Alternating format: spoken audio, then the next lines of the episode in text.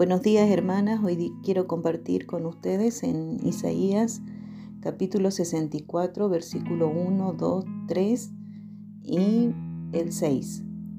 Dice así, oh si rompieses los cielos y descendieras y a tu presencia se escurriesen los montes, como fuego abrasador de fundiciones, fuego que hace hervir las aguas, para que hicieras notorio tu nombre a tus enemigos y las naciones temblasen a tu presencia. Cuando, haciendo cosas terribles, cuando nunca esperábamos, descendiste, fluyeron los montes delante de ti. Si bien todos nosotros somos como suciedad y toda nuestra justicia como trapos de inmundicia, y caímos todos nosotros como la hoja, y nuestras maldades nos llevaron como viento. Nadie hay que invoque tu nombre, que se despierte para apoyarse en ti, por lo cual escondiste de nosotros tu rostro y nos dejaste marchitar en poder de nuestras maldades. Quiero mostrar en, este, en estos textos que leí dos realidades. La primera realidad que habla Isaías en esta oración es la, la realidad de la existencia de un Dios todopoderoso, que Isaías dice si tú rompieses los cielos y descendieras, el solo hecho de, eh, de expresar estas palabras de Isaías está mostrando, si tan solo, Señor, te manifestaras en todo tu esplendor, eh, dice que los montes se escurrirían y serías como un fuego abrasador de fundiciones que haría hervir las aguas. Eh, el concepto y el conocimiento que, Dios que Isaías tenía de Dios era inmenso. Y es el mismo conocimiento que nosotros debemos tener del Dios en cual hemos creído. Un Dios en toda su majestuosidad, eh, con todo su poder, eh, que con el solo hecho de manifestarse físicamente Él, eh, si Él abriese los cielos, nadie quedaría en pie y todos estaríamos realmente em, humillados ante el esplendor de su santidad y de su grandeza. Y la otra realidad es de que realmente el hombre es pecador. Isaías dice en el versículo 6, si bien todos nosotros somos como suciedad, y compara la maldad del hombre como, y aún las obras del hombre como trapos de inmundicia. Hoy en día el hombre eh, se cree merecedor de todo, de toda cosa buena que le pueda acontecer.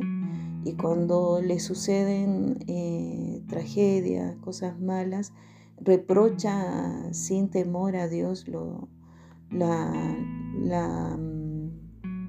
la situación que le toca vivir.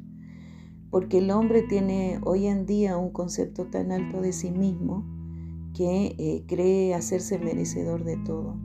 Cuando la Biblia eh, en Isaías Dios nos muestra que nos hace una radiografía de lo que es el hombre y el hombre en sí es, eh, es como suciedad por toda la maldad que, que hay en él.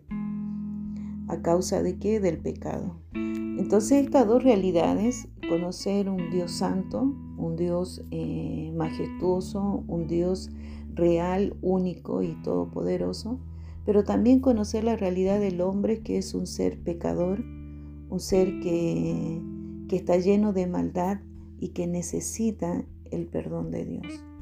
Si tenemos claro estas dos realidades podemos comprender el, el por qué eh, tenemos la necesidad del perdón de Dios. Y Isaías nos muestra con mucha claridad, eh, en el versículo 3 dice, cuando haciendo cosas terribles, cuales nunca esperábamos, descendiste. Isaías hace un recuerdo, una memoria al pasado de todo lo que Dios hizo al pueblo de Israel y cómo de una manera sobrenatural y espléndida y maravillosa Dios mostró su poder, su presencia a este pueblo, eh, sacándolo de Egipto, guiándole a través de una nube, a través del fuego en la noche. Dice, y aún dice, no, no esperábamos esto todo cuanto tú hiciste, ¿no? Entonces, eh, Isaías nos quiere mostrar y nos quiere enseñar que tenemos tanta necesidad de Dios, tanta necesidad de su perdón, porque somos seres tan imperfectos y llenos de, tanta maldad. Pablo decía de que eh, es necesario que nosotros nos arrepintamos. Todos los profetas y todos los siervos que habla la Biblia nos llaman siempre a un arrepentimiento, a mirarnos a nosotros mismos y, vernos con sinceridad cuánta maldad hay en nuestras vidas.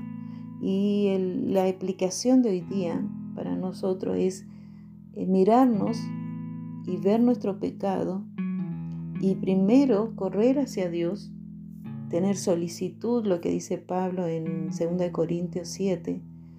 Eh, tener solicitud quiere decir ir corriendo a nuestro Padre, teniendo esa necesidad de su perdón. Y no solo teniendo solicitud, sino teniendo defensa de, eh, de tener el perdón de Dios en nuestras vidas de recibir ese perdón de nuestra maldad.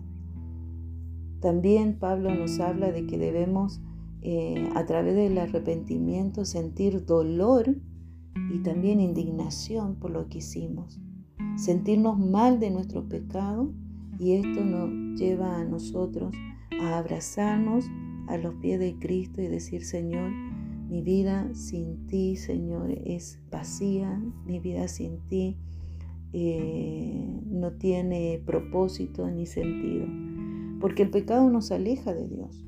Entonces Pablo decía, es necesario que tengamos solicitud, que tengamos defensa, que tengamos celo eh, y tengamos eh, una actitud de reivindicación, de, de, saber de que lo que hemos pecado, de lo que hemos hecho mal, tiene grandes consecuencias y que estamos dispuestos a recibirlas, porque hemos recibido el regalo más precioso que es el perdón. Entonces en esta mañana Dios nos llama a nosotros a arrepentirnos de nuestra maldad, pero este arrepentimiento no solo abarca un reconocimiento de lo que hicimos mal, sino a tomar decisiones y acciones en nuestras vidas para hacer un cambio y el poder de transformación y la fuerza eh, para nosotros producir un cambio en nuestra vida, solo no, lo podemos obtener a través de Cristo.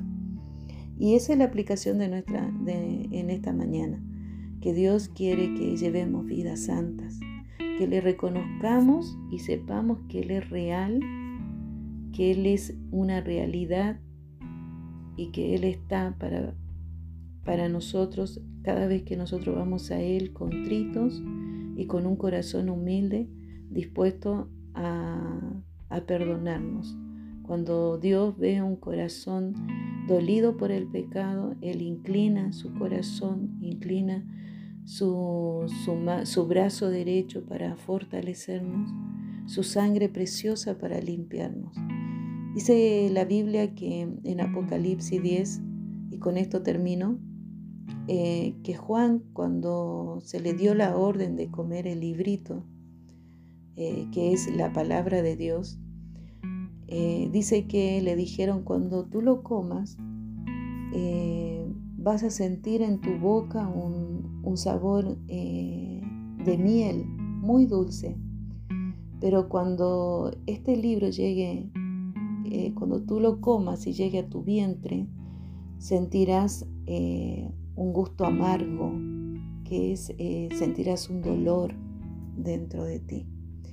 ¿Qué quiere decir esto? La palabra de Dios es dulce, nos anima, nos impulsa siempre, nos da fortaleza, porque nos habla de la gracia y la misericordia de Dios. Pero también es amarga porque nos muestra nuestros pecados, porque nos, muestra nuestra maldad, porque nos hace ver tal y como somos. Y eso a nosotros nos duele y no nos gusta. Pero Dios en su poder en su misericordia y en su amor, Él se manifiesta a través de su palabra para llevarnos a un arrepentimiento genuino y sincero. Y es lo que Dios quiere en nuestras vidas. Que cada día reconozcamos que somos pecadores y que sin Él no somos nada. Que el Señor les bendiga y que esta meditación eh, nos lleve a, a tener cada día vidas santas y a reconocer que sin Él eh, estamos perdidos y saber que el pecado eh, nos trae muerte, pero Cristo nos da vida. Bendiciones, hermanas.